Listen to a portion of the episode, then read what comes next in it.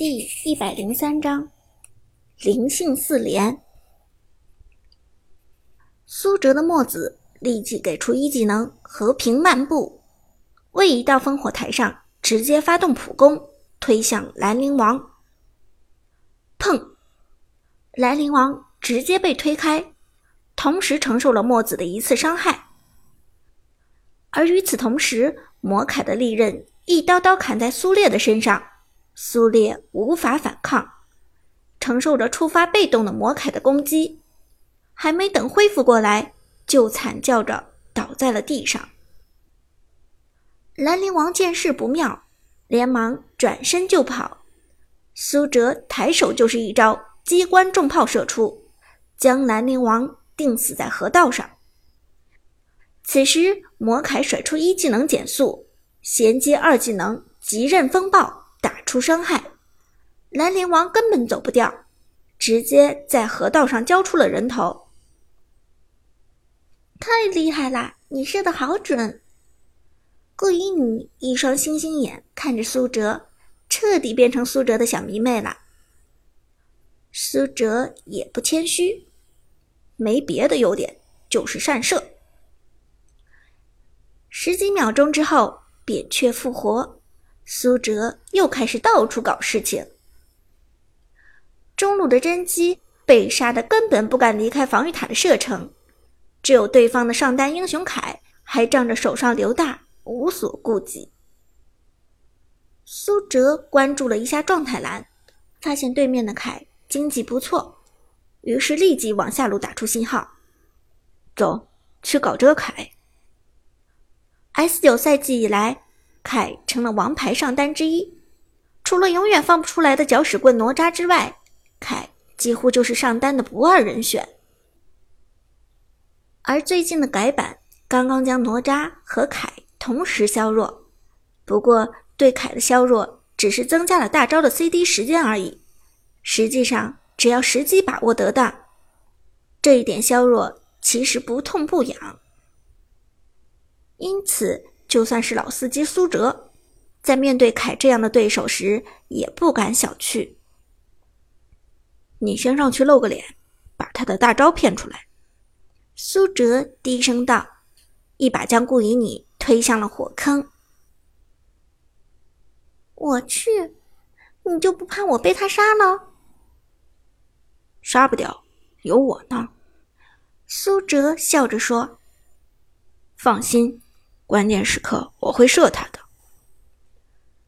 听了这话，顾以你才忐忑的让扁鹊冲了上去。由于扁鹊的走位实在太失败，对面的凯果然激动的甩着长刀追了过来。一道耀眼的光芒闪过，凯化身为魔凯，一技能给出减速扁鹊，二技能极刃风暴，直接将扁鹊推飞。苏哲快射！苏哲快射啊！顾一你吓傻了，凯的攻击力让他瞬间濒临残血。苏哲二话不说，给出机关重炮，终于暂且限制住了魔凯的攻势。跑！苏哲一声令下，顾以你直接招出闪现逃命。而魔凯看到草丛中躲着一个墨子，连忙知难而退。在大招状态下退回了防御塔下。与此同时，下路的射手狄仁杰紧跟而上，三个人在塔下对魔铠形成了包夹之势。但苏哲却并不着急行动，他必须要等待魔铠状态结束。魔铠状态不仅让铠的攻击力增强，而且还给铠提供了强大的格挡效果。魔铠的伤害格挡是防御中的神技，其防御效果比峡谷中任何一位英雄的防御技能都强。虽然变身后的张飞、开盾后的刘邦和钟无艳，二技能金身不坏的廉颇都能够给自己提供一个相当强大的护盾，获得坚不可摧的保护，但这些防御技能有一个克星，那就是真实伤害。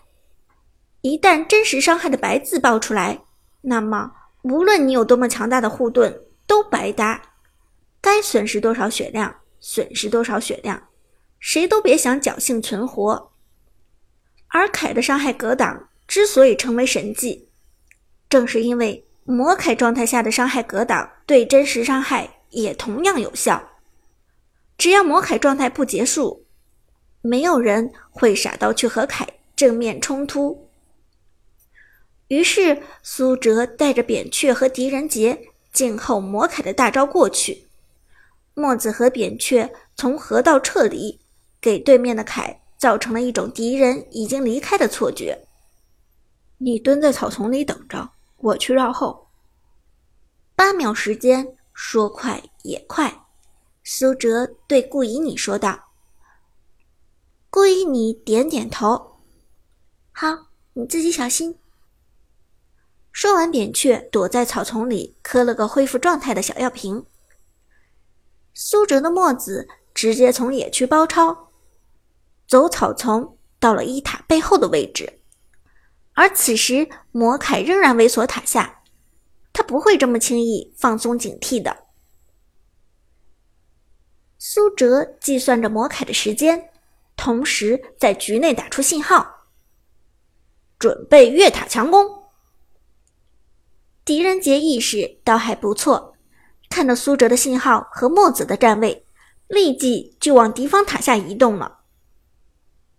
八秒时间到，魔铠恢复原形。就在此时，墨子启动，穿梭一二塔之间的通道出来。